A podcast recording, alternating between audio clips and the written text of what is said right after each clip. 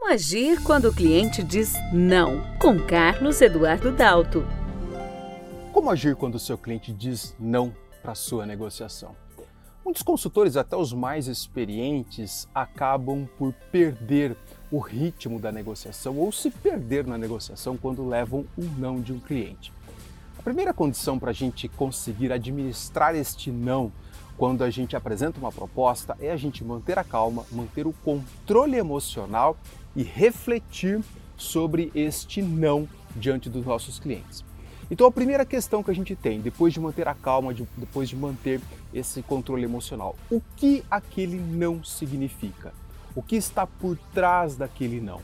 Aquele não ele pode ter múltiplos significados.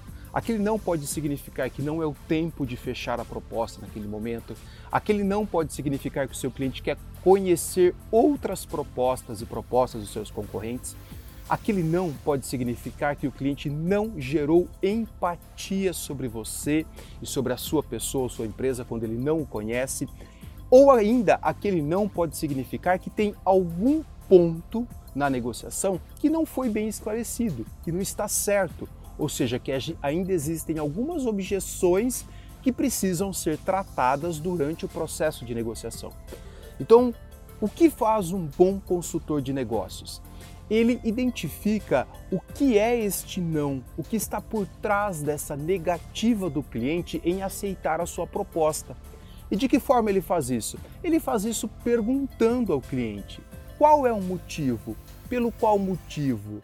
Sr. João, estou percebendo que o senhor ainda está inseguro em relação àquela proposta, estou observando que o senhor está com alguma dúvida naquela proposta. O que mais o senhor gostaria de saber?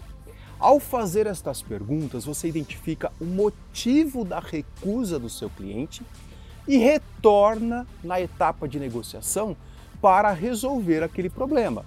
Então, se por exemplo, o cliente é um cliente novo e ele ainda não está seguro da sua tecnologia, da sua empresa, você precisa gerar este processo de segurança e falar, por exemplo, de um cliente que tem respeitabilidade na, re na região e que já utiliza o seu produto. Se, por exemplo, ainda ele tem dúvida em relação ao manejo técnico, em relação à aplicabilidade, ao uso do produto, você precisa explicar melhor como é que acontece. Qual é a grande questão? A grande questão é que muitos consultores, ao não administrarem esta emoção, este sentimento que vem junto com o não, ou em alguns casos até levam esse não por um aspecto muito pessoal, eles vão para o lado mais fácil. Qual que é o lado mais fácil? É fazer concessões, é dar descontos aos clientes. Mas nem sempre o lado mais fácil é o lado correto e na maioria das negociações não é isso que acontece.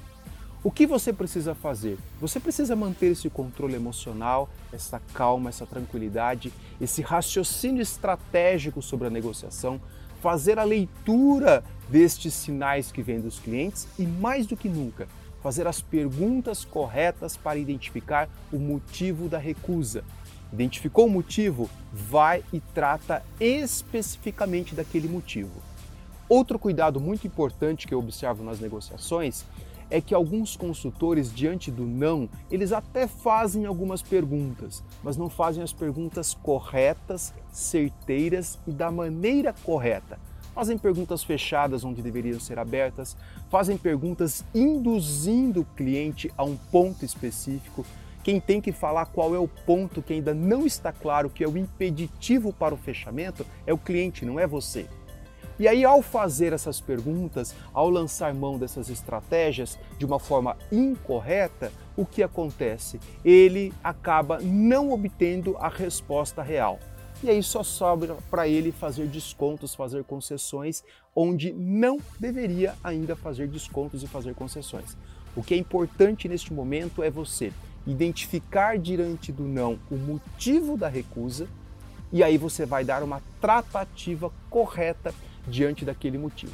Em alguns casos, o não faz parte da negociação, isso tem um poder muito importante sobre o processo, que é o poder de aprendizagem. Se for este caso, se ele realmente optar por um outro, pergunte: o que eu posso fazer para voltar a negociar com você? Na próxima negociação, o que mais eu posso trazer? Então nunca feche uma porta. Deixe sempre uma brecha em aberto para que você possa retomar esse processo. Esta conexão, este elo que você mantém com o seu cliente, ele é fundamental tanto para esta negociação quanto para futuras negociações. Tá ok? Boas vendas para vocês!